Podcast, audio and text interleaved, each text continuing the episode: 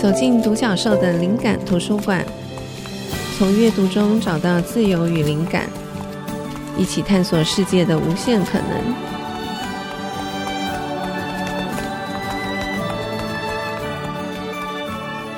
这里是 IC 之音竹科广播 FM 九七点五，欢迎大家收听《独角兽的灵感图书馆》，我是主持人李慧珍。这个节目每周二首播，我们在每一集节目中，会根据不同的主题选书，并且邀请一位来宾和我一起就这个主题分享各自的观点，以及我们从书里获得的启发。我们今天的主题是斜杠，邀请到的来宾是设计师哈利，欢迎哈利。各位听众，大家好，主持人惠正好。哈利突然变得很震惊，害我有点不习惯。好。其实跟哈利也是认识很久的朋友，然后私底下的时候，我们有交换过跟这个主题相关的一些看法。其实我觉得每次跟哈利讨论，不管任何主题，其实我觉得他讲的东西都会让我觉得很有启发。所以我们那时候呃聊到这个主题，我觉得很适合请哈利来谈一谈他的看法。嗯、呃，回溯我们的这个成为独立或者是自由工作者的那个时间点，哈利跟我其实差不多，都是在二零一七年。我那时候。离开杂志界、出版界，我一直都在这个行业待超过二十五年这样子。然后，二零一七年变成一个独立的工作者。那我记得哈利也是那个时候差不多时间离开了跟朋友合伙经营的工作室，工作室也有二十年的时间。所以我独立的那一年年底，我还邀了哈利办了一场名为“理想的一年”的讲座。在台中，没错，在菩萨寺，然后分享我们两个独立的心情。那其实距离二零一七年有好长一段时间了。我想开头先请哈利聊一聊，你独立出来之后这几年，跟你之前每天固定去工作室上班，在生活跟心境上，你觉得最大的改变是什么？呃，我觉得第一个最大的改变就是时间变多了啦，嗯、因为我住天母嘛，然后我的之前的办公室是在台北市政府捷运站旁边。所以我每天来回通勤大约要花两个小时左右。后来把工作的地方搬回家之后，时间就突然间多了两两个小时。嗯，所以我一开始前面两三年，呃，惠珍还记得我那时候整天在跑山上，就是在研究阳明山。常常看你拍的很厉害的照片，昆虫啊、植物各方面。对对，因为那时候忽然间觉得说，我在阳明山脚下住了这么多年，我反而对那座山不熟悉。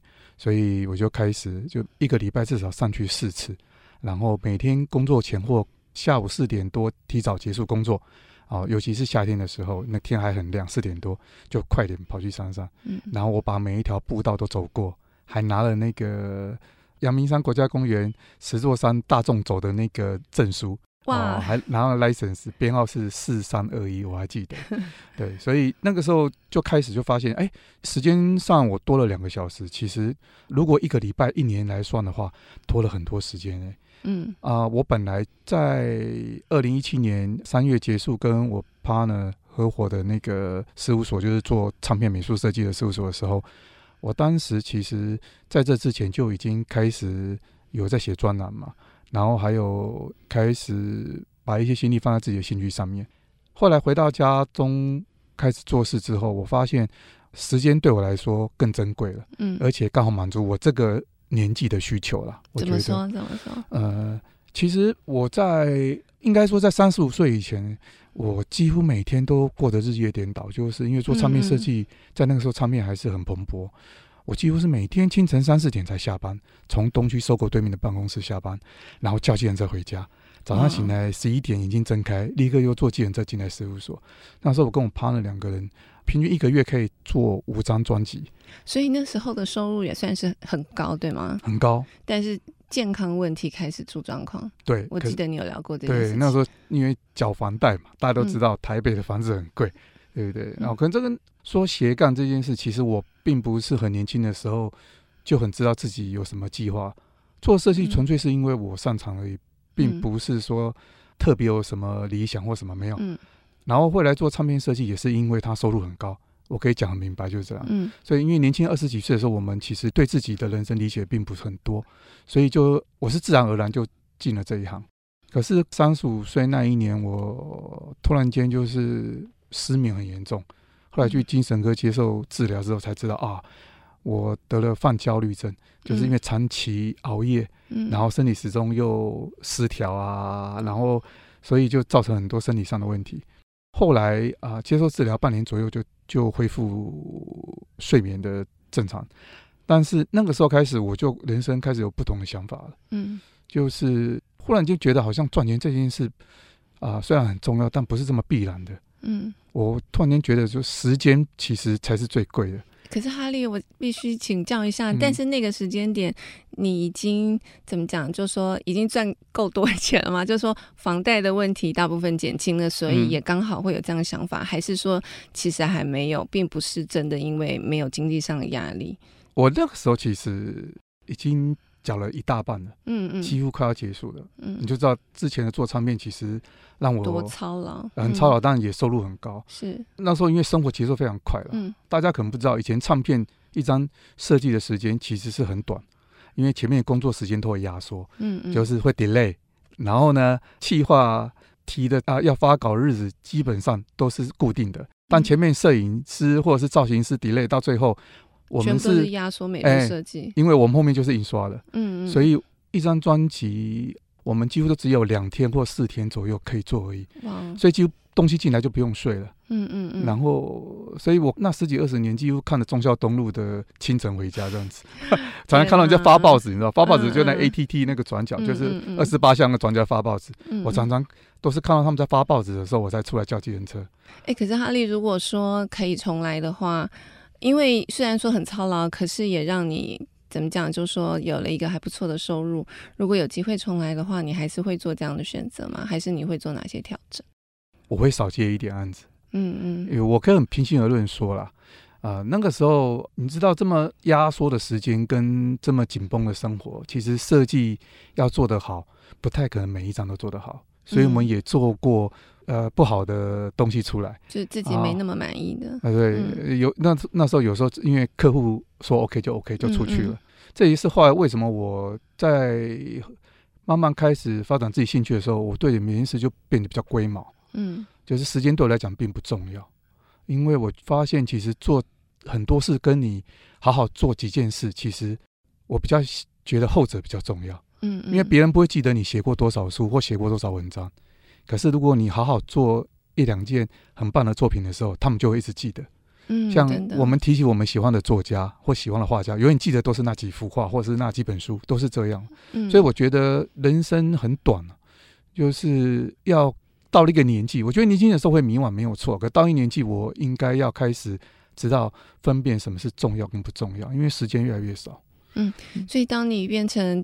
刚讲就是时间变多的一个独立的工作的状态，你并不会有觉得说，哎，突然时间多出来不知道要干嘛，你好像立刻就是很适应这样的生活，对吗？外人看起来，我我，我应该这样说啦，因为像我虽然是跟 partner 合伙成立事务所，可是我们也算是独立的公司嘛，所以自己还要做账啊。虽然我还是有请会计做外账，所以本来就对自己的人生就是由自己在负责，嗯啊。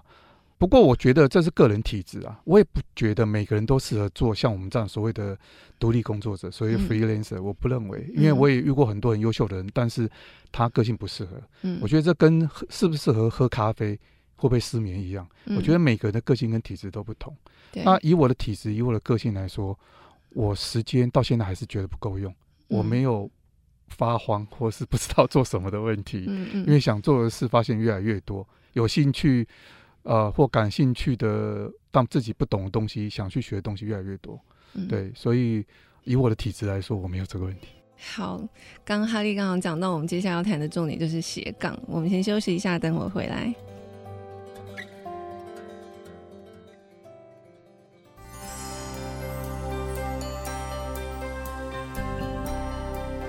欢迎回到独角兽的灵感图书馆。我们今天要谈的主题是斜杠，然后我们邀请到呃这个来宾，他本身也具有多重的身份，是设计师，也是作家。哈利，上一段节目我们刚聊到，就是哈利独立工作出来之后，有很多的时间，但是并不会觉得发慌，总是有很多可以做想做的事。呃，我想请问哈利，就是你在之前工作很忙碌的时候，你是不是也同时？依然保有自己对某些事情的热情或者是兴趣，不会因为说是工作占据了人生大部分的时间，你就把这些抛开，或者是说觉得呃就没有从事那些事情的必要。就是对你来讲，你的性格一直都有这样子的多重的兴趣吗？是，我记得三十五岁，我说那个时候生病之后就是失眠，后来治疗好之后，啊、呃，我那时候开始就利用六日，我就坚持跟我 partner 说，六日我不做事了，就是六日我要出去，然后我常常往中南部跑，嗯，啊，我那时候才突然间理解说啊，离开台北才是台湾，因为我是土生土长的东区小孩了，嗯，我是怀生国中，我在读国中的时候，收狗还在盖。盖到一半，嗯，所以我是看东区怎么起来的，嗯，每天下课都走忠孝东路回家，结果工作也是在这边，对，我人生几乎都在这里，嗯，后来到了中南部去，开始去坐火车，一开始先迷上火车，然后开始迷上啊、呃、木造建筑，就木车站，嗯，然后我就发现啊，原来我不懂的东西非常多，呃，尤其是有时候在乡下不同的地方过夜，哦，给我的那个冲击都很大，嗯，发现啊，原来早上的菜市场。应该是长这个样子。那个时候开始利用六日，尽量就是往南部去。我那时候有领悟到一件事，就是人啊，其实绝对不可以只有一种身份而已。嗯啊，当然你有有时候像我们，例如说像女生很辛苦啊，会生小孩要带小孩，那个时候不太可能，你还要强调说找出时间去培养第二兴趣。可是我觉得有阶段性的，行之有余的时候，就是有那个能力可以有空闲的时候，你就要去培养你去寻找你自己热情的事物。我觉得人生要求得一个平衡，所以所谓的我们今天主题斜杠，嗯，我觉得其实不管你用什么名称都可以，嗯，重点是你必须在你维生的工作以外找到你热情的事物，我觉得这是很重要的事，这是一种平衡啊。如此一来啊，如果举我的例子来说好了，那设计成心是我很喜欢的一件事情，可是后来因为把它当做维生的工作之后，我必须服务客户，所以有时候我必须要妥协跟退让，然后。长期下来，我就必须要再找一个新的热情。可是因为这样子之后，我在有了有了新的热情，我在工作的时候我就很甘愿。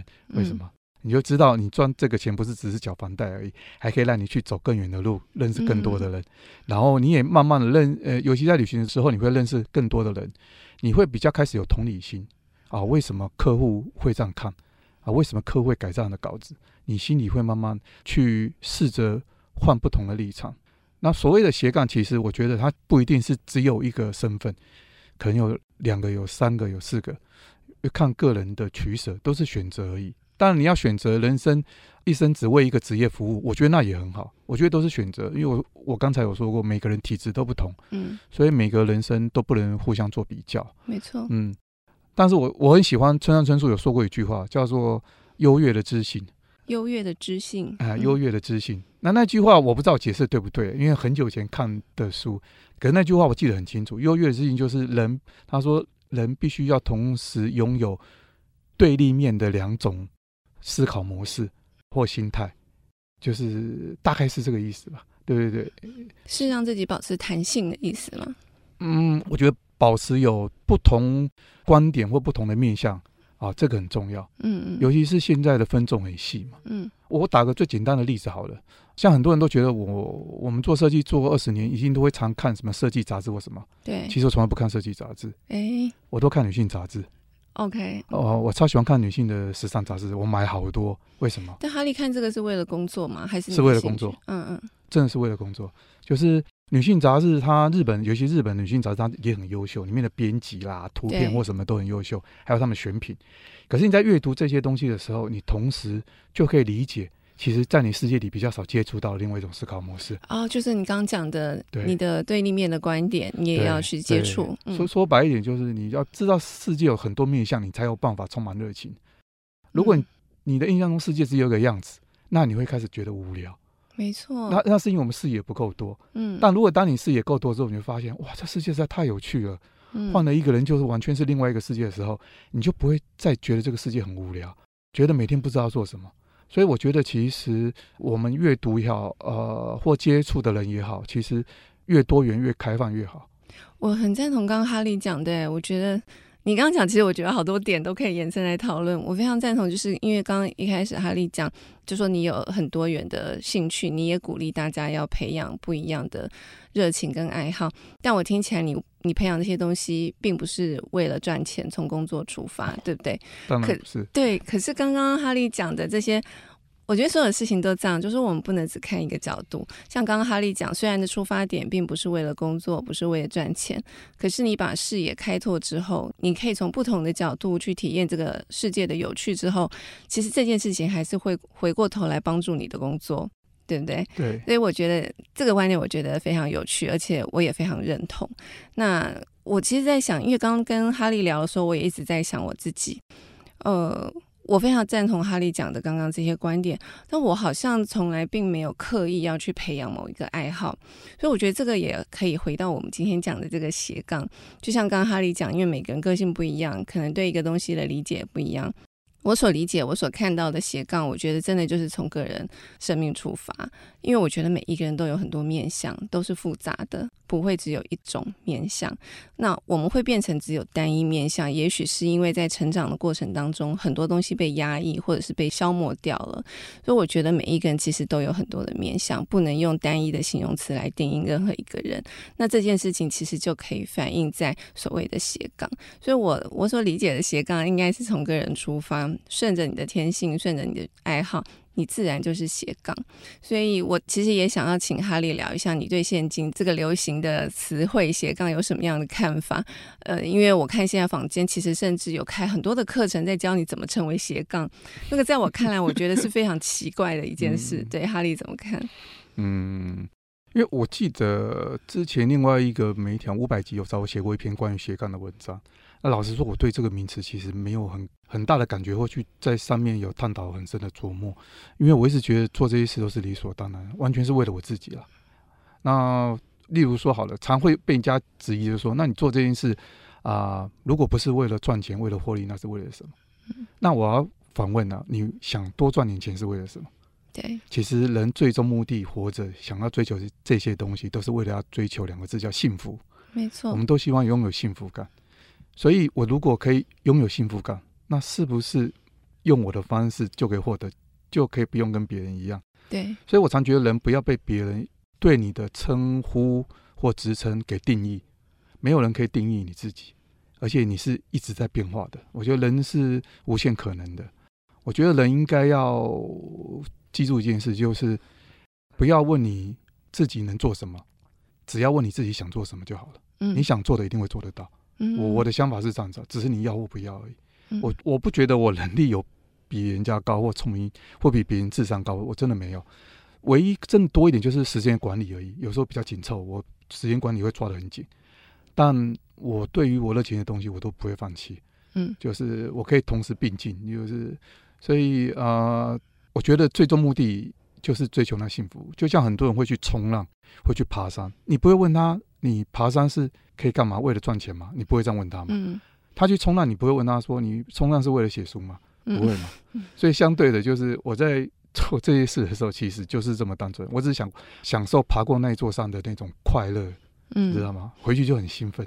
做这件事情本身其实就是快乐，不用等它的结果。过程是最重要，我一直觉得过程最重要，所以常常会有人会问我说：“你做这件事是为了要写书吗？”嗯、我我其实也不怪对方，因为可能是因为刚好我有写，我有出版过书，嗯、而且我认识朋友很多在出版界，所以他们会习惯性的这样问。嗯、但是如果我是跟例如说我楼下，例如说卖菜的阿姨，她可能就不会这样问，对，她可能就是说。呃，有没有开心或怎么样？他可能就这样问的。的，我觉得是因为我们不同的人，所以会有不同的思考方式。嗯、他认识的我是不一样的我，所以他会问这样的问题。嗯，但我我我真的觉得，其实斜杠呢这件事情，是不是斜杠不是这么重要，而且不需要去上什么课。嗯，因为那蛮奇怪的。嗯，对不对？他因为你因为每个人都不一样，你热爱什么东西，还要由一个不认识你能告诉你，那还蛮诡异的。对，我真的觉得。我常常都会想起来，呃，多年前还在出版社当编辑的时候，我记得林怀民老师在接受访谈的时候，他讲过一句话，他说名词一点都不重要。其实我那时候已经忘记问他的问题是什么，可是他这个答案我一直记得，就是名词并不重要，重要的是我们做什么事，我们怎么做，我们为什么而做。所以后来在出版界，其实有一段时间很流行文创，现在是不是还很流行？我不知道。但是我常常都会跟伙伴讲说，我们的杂志就是不要用这两个字，因为我觉得当一个词用的太腐烂的时候，已经失去它原本的意义了。所以我们应该专注报道我们要报道的东西的价值。至于那个名词是什么，我觉得它并不是最重要的。嗯，好，谢谢哈利。那我们再休息一下，等会再回来继续聊。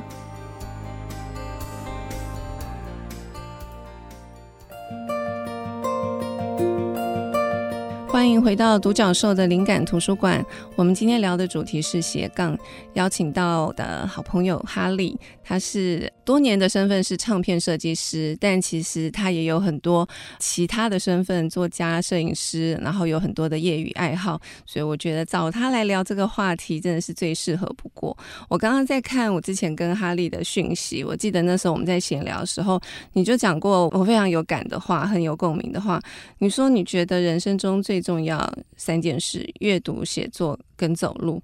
然后我们聊到斜杠的时候，你有提到说，你觉得现代人有很多问题，其实是因为没有了解自己，所以不知道何去何从。我记得那时候我是用心流的作者讲的话跟你回应。我想请哈利先跟我们听众朋友分享一下，那时候你为什么会这样回答？为什么你觉得这三件事情是最重要的？而且它跟斜杠有什么关系？OK。我会说这三件事最重要是，首先阅读，阅读我觉得是认识世界最低成本的方式，嗯，是最便宜，可是也是最好的方式。真的，你可以透过一本书，透过一个作者看到不同的世界。你不一定要飞到法国，也不一定要飞到日本，甚至于你不用成为哲学家，嗯，你就可以知道他们啊对某些事物见解的精华。所以我觉得阅读非常重要。嗯，你阅读这件事情，觉得尤其在越不景气的时候。它更凸显阅读它本身的价值啊！嗯，我的想法是这样子，所以很多人可能会觉得说，哇，现在都不景气，那我闲钱去买书，我觉得这时候才更要买书嘞。是，对，这个时候你很多事情其实你可以先透过书看到不同的世界，在你的心里种下了种子，若干年后你就会去实现它。所以我觉得阅读是一件很棒的事情了，而且它是一件很坐享其成的事情。嗯，你像我们一本书，现在台湾一本书都是三四百块，对，你去好好去好好一点的牛排店，一颗牛排都都买不起。对，那一本书可以让你读这么久，还放在你书架上，所以我觉得不要吝啬阅读这件事情。嗯嗯，然后还有一个是写作，我常觉得大部分的人哦会迷惘，其实最初的迷惘是来自于对自己的不了解。嗯，很多人现尤其是现在年轻一代，你常问他你想做什么，他答不上来。对，那是因为他在求学过程中一直被要求吸收、吸收、吸收，但他可能去自我主动思考或去观看自己的机会很少，所以他不知道。而且以我自己的经验来说，到现在为止，我还在了解我自己。嗯，所以我觉得了解要了解自己是全世界最困难的事情。嗯，我觉得它是一辈子的功课，所以不用担心说啊，我现在还不够了解。我觉得它本来就是不断的探索。对，但是写作这件事很有趣，因为我本来本业是做美术设计，后来开始误打误撞开始写写专栏之后，我发现写作它有一个很神奇的力量，不论你是写别人或写你周遭的事物，它。在你写作的过程中，一定会去让你找到你自己，或是碰触到你自己的轮廓。嗯，哦，这件事情你可能不知不觉，哦，就算你写的是别人，但你自己会在里面。嗯，所以写文字写到最后，你会发现你越来越了解自己，了解自己喜欢什么，不喜欢什么，了解自己对世界的价值观啊，哦，是什么？因为每个人的世界都是不一样的。嗯。那所以我觉得写作这件事情，后来我开始接触之后，我发现写作其实是一个人要了解自己最好的方式。写作，尤其是在网络的时代，写作不一定要投稿到杂志或什么，你写在脸书上或写在 IG 都是一种写作。嗯，我我的认知里，只要你把它写出来，把你的想法化成文字，然后写上去，就会有开始有化学反应。嗯，写到最后，你就会发现，哎，你。好像慢慢开始知道自己的轮廓是什么样子。我觉得那个轮廓不是照镜子的轮廓，是自己人生的轮廓。你会慢慢看出来。对，那一个人如何定义自己已经长大了？我觉得就是你可以比较快的说出自己喜欢什么或不喜欢什么。啊，我觉得这是一个人长大了。嗯，因为我们在这之前，我们都会迷惘。对。对。所以我我还蛮鼓励写作。那最后一样是走路。走路，走路这件事是其实关键是在那个之前看了一本书，《走路的人》和振宇的《走路的人》嗯，我们节目也有分享过。那那本书那时候我记得是新经典出的，一出来那个我就读了。我记得那时候是农历年，好像二月初的。读完之后立刻就开始走路了。那我本来就在山上在走了，嗯，我本来就在爬阳明山。可是我发现，就是爬山这件事，其实到了一个年纪，其实还是会有每个人体质不同。像我，我在下坡的时候，膝盖还是会有一定的伤害。就是尤其你下山时间如果要一个小时，又很陡，哦，那很吃力。嗯，但走路不太一样，走路不用特定的地点。比如说，我今天来录音室的路上，我就可以提早三个捷运站下车，然后开始走过来。我可以抓我要走，想享受那个时间。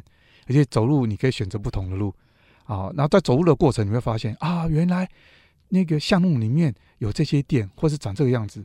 你平常已经很少有机会去接触，就是你所居住的城市，它的巷弄里面是长什么样子。所以走路对我来说，它实在太棒了。它结合了阅读，嗯，对，它结合了。在地的一种理解，还有身体上的身体上的运动，嗯，而且我觉得你在走路的过程，你知道我们那个人的肌肉跟骨骼啊，在带动，在运用平衡，然后快步往前走。我觉得人的身体的设计是会让你走路是有奥妙的，人会直立站起来是有其原因的。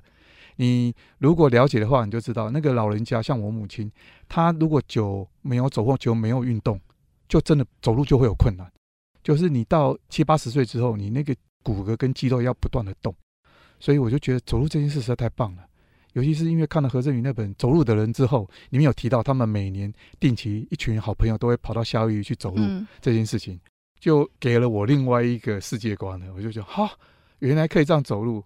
所以我今年手术完的时候，跑去人家那个大甲进香，我就跑去跟着走了一天，从早上走走到下午四点，我走了四万步。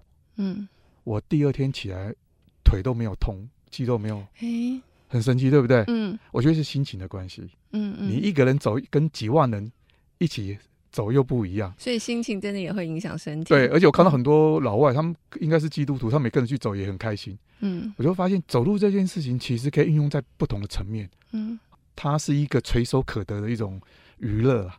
对，所以我后来就爱上了走路这件事。嗯、我觉得走路很重要。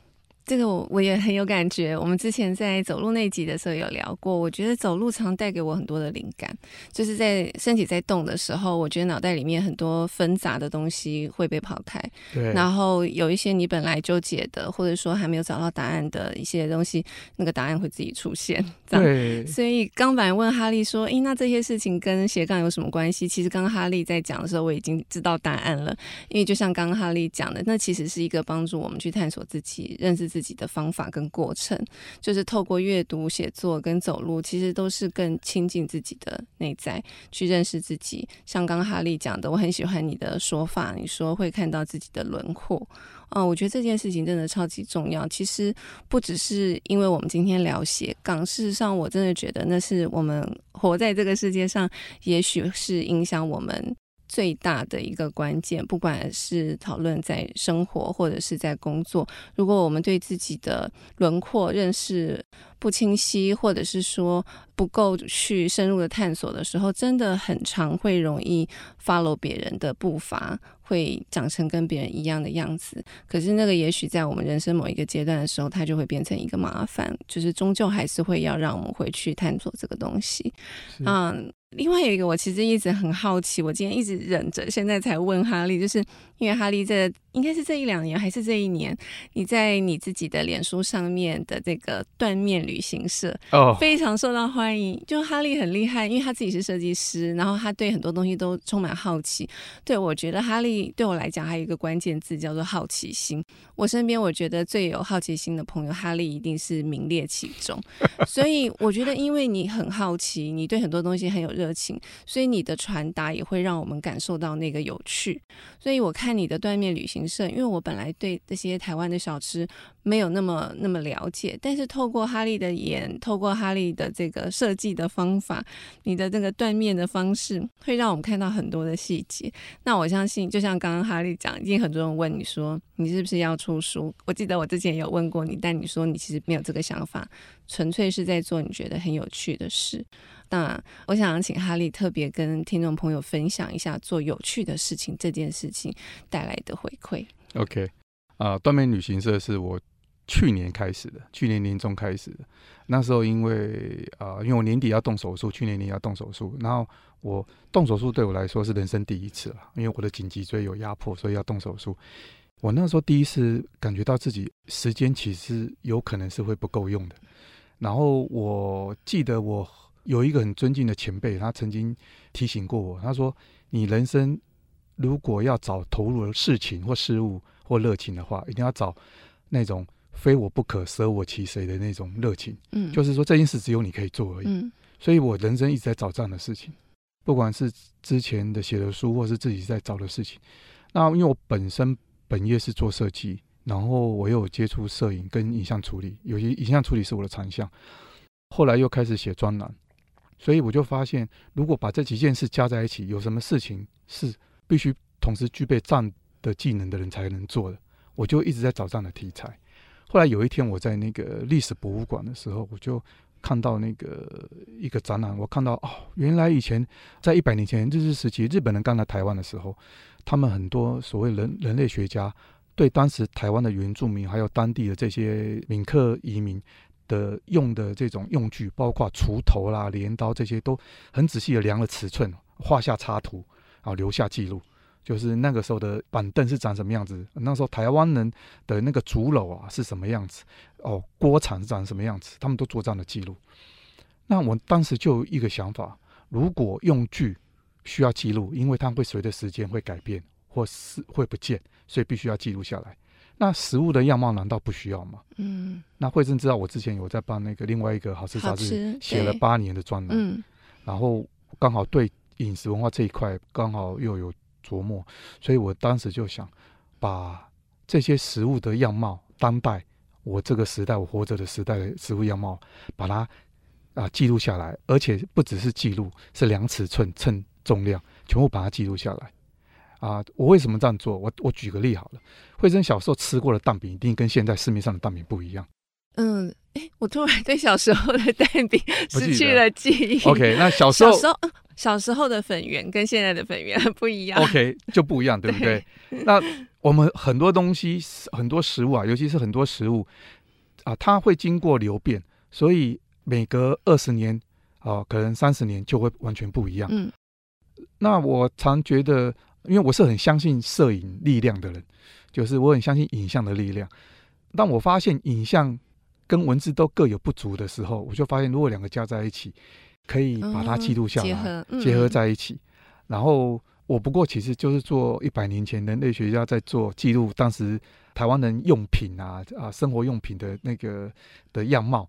一样的事情而已，只是我是透过影像来做。嗯，然后断面的话，它断面其实它是一个形式，一个当然是个噱头，一个形式了。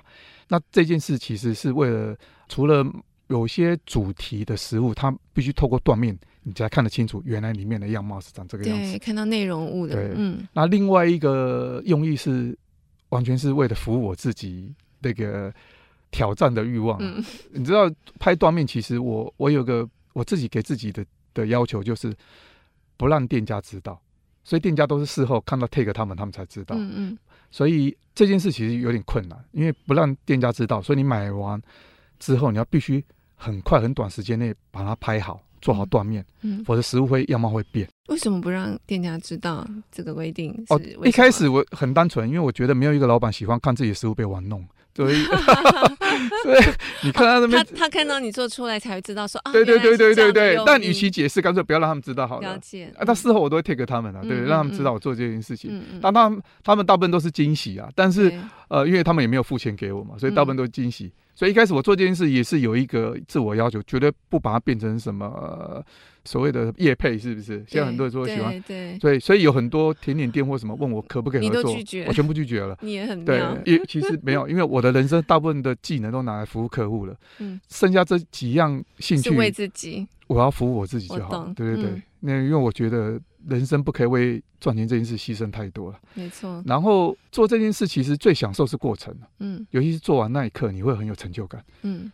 然后，所以我当初其实也没有想这么多，我就放在我的脸书跟 IG 上，我甚至于也没有开什么粉丝页都没有。所以你看，我也没有刻意去操作过什么，结果我不知道反应这么大，把我吓了一跳。嗯、我本来只是说只有认识我的连友才看得到嘛，嗯、就想不到反应会这么大。非常多分享，对对，那、嗯、我我就有点吓到，后来才发现啊。原来大家对于我觉得其实不难的事情这么这么惊讶、嗯、啊！因为那些对我来说是我过去我觉得很有趣，过去二十年的训练，然后把它加在一起而已。嗯嗯。后来我就领悟到一件事情，就是我们这件事情刚好跟回应你今天要问我这个问题，《心流》这本书，我没有看过这本书了。但你问的那个问题叫什么？我们除了实物上的技能，也应该要有表达的技能。对。啊，表达并不是要做出可以竞赛的作品。纯粹是个人抒发。对，你问我，呃，是不是这样子想？嗯，我觉得刚好就呼应我在做这件事情了。觉得我们学所有的技能都不是为了，只是为了赚钱而已。嗯，它有其目的的。我虽然宗教信仰没有很深，可是我很相信命运这件事情。我们具备的技能跟相遇到的人都是注定的，所以你具备这些技能，你就要要寻找可以用到它的地方。而不是只是拿来赚钱而已，呃，我是这样觉得了，所以我就做这件事情。谢谢哈利，好，这个真的是非常精彩。如果有兴趣的听众朋友，真的可以去追踪哈利，因为暂时横竖他没有出书的计划，可能短时间还是先从哈利的脸书上来看。我觉得哈利分享的东西其实都非常有趣。好，我们休息一下，等会再回来聊我们两个的推荐书。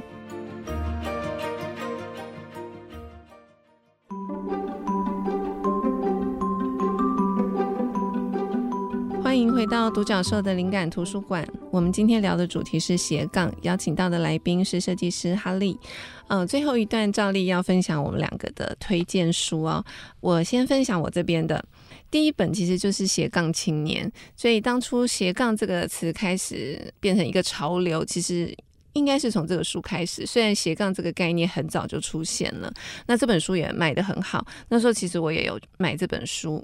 老实讲，我蛮喜欢这本书的。我觉得他把为什么他会这样子来讲，就是一种身份或者是一种可能性。我觉得这个书其实讲的蛮清楚。只是后来我也觉得这件事情有点可惜，是因为我觉得大家比较容易去 follow 一个名词，但是即便知道他有一本书在那边，但是还是很少人愿意回去看那第一手资讯，去看那个书其实是怎么讲。大家会借由第二手、第三手、更多手的传播。误以为自己明白了斜杠的意思，所以后来像我们刚刚讲斜杠变成一个开课的内容，或者说变成大家的压力，就是啊，现在斜杠很重要，所以我要赶快就去发展我的斜杠的能力，或者是变成就是说我要去追求，或者是要去看我还可以学什么，让它变成我的第二或第三个身份。其实我觉得这样会很辛苦，然后我也不觉得这个是斜杠青年这个作者原来的本意。他在那个书里面其实有一句话跟大家分享，他说：“斜杠青年的核心不在于多重收入，也不在于多重职业，而在于多元人生。”其实我觉得就是从你热爱的东西、你热爱的事物出发。其实就像刚刚哈利分享的很多，我觉得关键都在于回到我们自己对自己的认识。其实你很自然而然就会变成是一个斜杠，它不是一个需要外求去发展的一种，好像为自己贴一些标签。我觉得这样反而变成一种压力。那如果大家真的对斜杠感到好奇，真的非常推荐大家直接去看这本书，它会比你去听别人讲要更清楚非常多。那第二本要分享的书是《心流》，刚刚哈利已经有帮我讲到这个书了。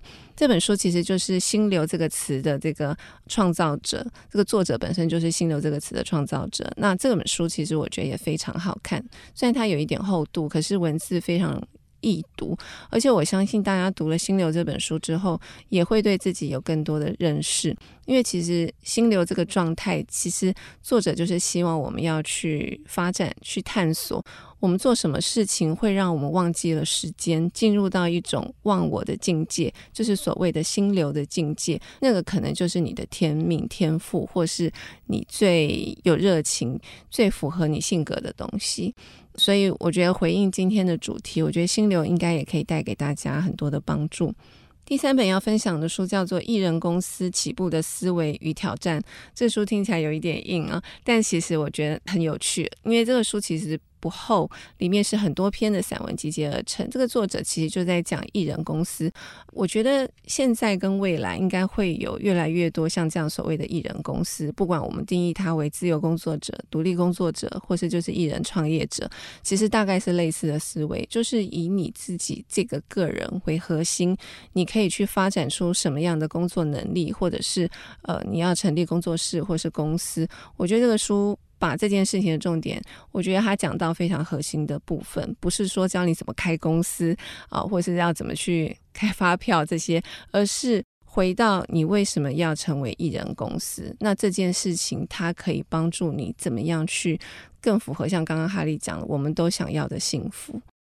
所以我觉得他要讲其实是这个部分，而且他里面讲的一个事情，刚刚哈利有讲，我觉得非常有趣。他说，当你做你自己有热情的东西的时候，你就会发现有趣的事情会发生，而且会越来越多啊。所以这个书我也非常推荐大家看，不管大家是不是要。成为艺人公司，我觉得回到发展自己，找到自己的热情跟天赋，这本书可能也有很多层面可以让大家想一想。好，第四本最后一本要分享，就不好意思是我自己的书，我觉得分享自己的书有一点。拍谢，但是因为我在成为自由人里头也有一篇也有讲到斜杠，那其实就是因为斜杠青年这本书，还有我看到社会上很多年轻人，呃，因为这个流行的词汇变得有一点焦虑，或是积极，或者是茫然。其实我觉得成为自由人里面有一些观点，也许可以呼应或是回应大家对这个题目的好奇。然后因为我自己现在也变成一个独立工作者，我其实对这个主题。一直很有兴趣，然后也读了很多相关的书，所以也许在探索自己、成为自己这个过程当中，我觉得成为自由人也可以给大家一点参考。好，这是我的推荐书的部分，接下来要听听哈利的。哎呦，好紧张！我知道哈利也是很喜欢阅读的人，所以其实我很喜欢跟哈利聊书，我也很好奇，在这个主题上面，哈利会跟我们分享什么书？OK，啊、呃，首先我要推荐是，我觉得如果你很忙啊、呃，没有什么时间读书，只愿意听我推荐一本书的话，嗯、那你请你读这一本叫《哲学的慰藉》啊，这是英国才子 Alain de Botton 写的。嗯、那这本书在我家啊、呃、被翻到烂了，但是我们还是很喜欢。他其实他是把六位哲学家，就包括那个苏格拉底啊，还有塞纳卡、蒙田啊、尼采这些。哲学家把把他们说过的话，跟他们的经历过的，还有他们对很多事物的看法，把它总结，然后拿来回答现代人常发生的问题，啊，像是不受欢迎的时候的慰藉，啊，缺钱时候的慰藉，啊，遭遇挫折时的慰藉，还有被认为有缺陷时的慰藉，还有心碎时的慰藉跟困顿时的慰藉。嗯、那他是以哲学的角度去做解释，我非常喜欢他的解释，嗯，而且。有时候我们常常遇到困难，其实不是别人给我们，是我们自己给自己的过不去。但一旦你对于哲学家啊、呃，对这些事情的始末的看法啊，你把它听完之后，或把它读完之后，你会开始比较释怀，还真的有慰藉到。嗯、所以我很推荐大家去买这本。这本书其实是老书了，但不断的再版再刷，对，就是那个哲学的慰藉啊。然后接下来我要介绍一本，其实跟我们主题没什么关系，但是是当初我很久以前启蒙我的一本，就是我喜欢上旅行这件事的书的书。是，其实我本来还不想推荐这本书，因为它是村上春树。因为每次大家都推荐村上春树，你看文文青又推荐村上春树，但我不是文青，但他喜欢。那村上春树，我一直觉得他其实写旅记比写小说更吸引我，很幽默。对，那这本旅记是他很久以前，一九九零年他去。土耳其跟希腊去旅行的时候写的，叫做《雨天炎天》啊，炎热的炎啊，雨天炎天，那代表那边的天气。然后我记得里面有有一段还蛮精彩，就是他有天打电话回去，被他老婆杨子臭骂了一顿。因为这本书其实他是跟另外一个摄影师叫松村印山跟他一起去旅行，所以跟他一起合著的。呃，我很喜欢他那本书所散发出的那个旅行中对事物热情探索的那种渴望。因为我一直觉得。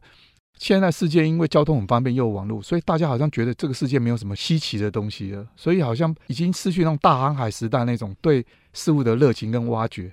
但我觉得其实不是这样的，只是你以为你了解这个世界，因为讯息来了很多，但不代表那些讯息就是全部或是正确的。嗯。我觉得旅行这件事还是很棒，就是我觉得如果可以的话，尽量去旅行。我觉得尽量去看世界，在人生活着的时候。对，认识不同的东西或不同的文化，这件事情啊是件很棒的事。然后提到走路，走路的话，除了刚才我提到那个《走路的人》何振宇新经典出的这本书之外，还有另外一本叫做《就是走路，一次一步，风景朝你迎面而来》。哦，这个是厄林卡格。厄林卡格他其实是一个挪威的探险家。他也是出版人，也是作家，也是登山家，也是律师。他还有艺术收藏家，还有劳力士代言人。他也是出版社的老板。所以你看他身份，你说斜杠，他在那个时候就已经写成这个样子了，对，对不对？嗯。我觉得他也是我很喜欢的人。他出过很多书，包括什么《贫穷收藏家的好物收藏指南》啊，在曼哈顿底下，这些都是。所以他写这本《就是走路》，他其实里面很清楚的在讲他对于人。应该要多走路，为什么要走路这件事情的看法哦。那个书不厚，是大块出版的，然后很好读。而且我买这本书是在那个宜兰，宜兰火车站前面有一个旧书铺子，哦、是不是？旧书柜，就旧书柜，旧书柜。我很喜欢那间书店，嗯，很有味道。对，那间书店很妙，就是它里面有很多旧书，但我去那边都买新书啊。我喜欢看门进去第一柜那个新书，嗯、我在那个柜子永远可以看到自己想买的书。我觉得惠珍可能了解我，就是我所说的爱逛书店的人，其实常遇到问题是找不到自己今天想买的书，很不甘愿离开。嗯，因为我们进书店就是想带一本书走。对对，可是这间店很奇怪，就是每次来宜兰这里，我都可以找到我自己想带走的书。我很喜欢走进去，嗯，就是每次去宜兰，我都要推开门走进去。嗯，然后这本就是走路，就是在这里买的。嗯，那我觉得啊，呃，如果对走路好奇或喜欢走路的人啊，呃，刚才提到这两本书都可以读读看。然后最后一本是也是大块的，是一个漫画。嗯，谷口治郎，我最喜欢的漫画家。我书架上有一排他的漫画。哦，但他的漫画其实我觉得就像散文一样，都很疗愈人心。那大这本叫做《先养狗，然后养了猫》啊，我很喜欢，好有趣。对，然后呃，谷口治郎已经去世了。然后他这本书其实是它分三个段落，最前面一大段的漫画是讲一对夫妻收养了，先是养了一只狗十五年的狗，后来离开的过程哦、呃，还蛮还蛮辛苦的。后来之后呢，又养了猫啊、呃，然后那个猫又生了小猫，然后他第二段。就是散文的真实的散文跟照片，是他讲他跟他老婆养狗养猫的故事，是跟前面漫画其实是不一样的。而且它是结合漫画跟散文。对对对对对，嗯、啊，漫画是虚构的，那散文是真的啊、呃。然后第三段又是一个漫画，嗯啊，是讲一个小女孩是在日本那个二战之前，她本来养了一只狗啊，蓝犬啊，然后后来被强制被那时候军国主义强制征收去当军犬去打仗，她很伤心。然后，总而辗转到最后，啊、呃，日本战败，然后那只狗因为很聪明、很优秀，所以被美军带去训练，又生了其他小狗。后来偶然的机会，那个小女孩在新闻上看到了，就是透过关系，最后跟那只狗重逢。对，哦、很感人。那因为我一直觉得，就是生命教育这件事情，其实透过讲，其实这件事很无聊。嗯。但是如果可以透过啊、呃、故事、故事哦，养宠物。或者是透过这种啊漫画，让小朋友很快就知道生命的价值这件事情的话，我觉得是一件很棒的事。然后因为谷口自然，我本来就很喜欢他的漫画，我有一排啊，所以啊，当惠珍说要我推荐的时候，我心里就有许了一个愿，一定要有一本是漫画，就是谷口自然的，嗯、所以我完全没有关系就挑这本书啊，叫做 《先养狗，然后养了猫》。谢谢哈利，我觉得这些书其实都很棒。因为以前在杂志社采访别人的时候，我觉得认识对方一个最好的方法，不是直接问他，有时候就是听听看他喜欢读什么，他喜欢听什么，他喜欢去哪里旅行，那他的爱好是什么？我觉得这样可以更认识那个人。所以我觉得今天哈利分享那些书，我觉得也很棒，也可以让我们稍微一窥这个有多重的业余爱好者，他的这些灵感跟启发跟好奇心是从哪里养成。嗯，我可不可以这样子做一个结论，就是今天我们聊斜杠，其实我觉得。大家听众朋友可能也得到了一个自己的结论。那我自己的结论是，我觉得其实就是回到内心做你想做的事情。那如果你还不知道你想要做什么事，那就出去走路，那就去书店挑一本书，就去看看这个世界。好，那最后哈利还有没有什么要跟听众朋友分享，或是要给呃还没有找到兴趣的朋友们什么样的建议？嗯。我觉得现代的人好像喜欢用手机啦，嗯，所以用 IG 或者是用脸书或用那个聊天软体，都用打字来沟通。嗯，我觉得工作上用打字沟通其实很方便，但是我觉得年轻一辈的朋友，我希望他们呃除了工作之外，跟自己的好朋友沟通啊，呃，不要只是用文字而已，可以的话尽量约出来一起吃饭喝咖啡。我们常说台语说拉赛就是什么都聊。我常觉得现代人太少见面了。嗯，那我觉得你不用跟每个人都常见面，但是你一定要有朋友。嗯啊，你跟朋友见面聊两个小时，胜过你啊去看心理医师啊，或者是吃安眠药。我觉得，我觉得现代的人应呃年轻朋友应该要多啊，更要珍惜人跟人之间见面的机会。嗯。真的，我非常同意。我觉得生命跟生命的靠近是没有东西可以取代的。好，今天很谢谢哈利来跟我们聊的非常多。其实我觉得哈利还有很多主题可以聊，希望以后还有机会可以邀请你。谢谢惠珍。好，今天谢谢哈利，谢谢大家的收听，我们下次见，拜拜拜。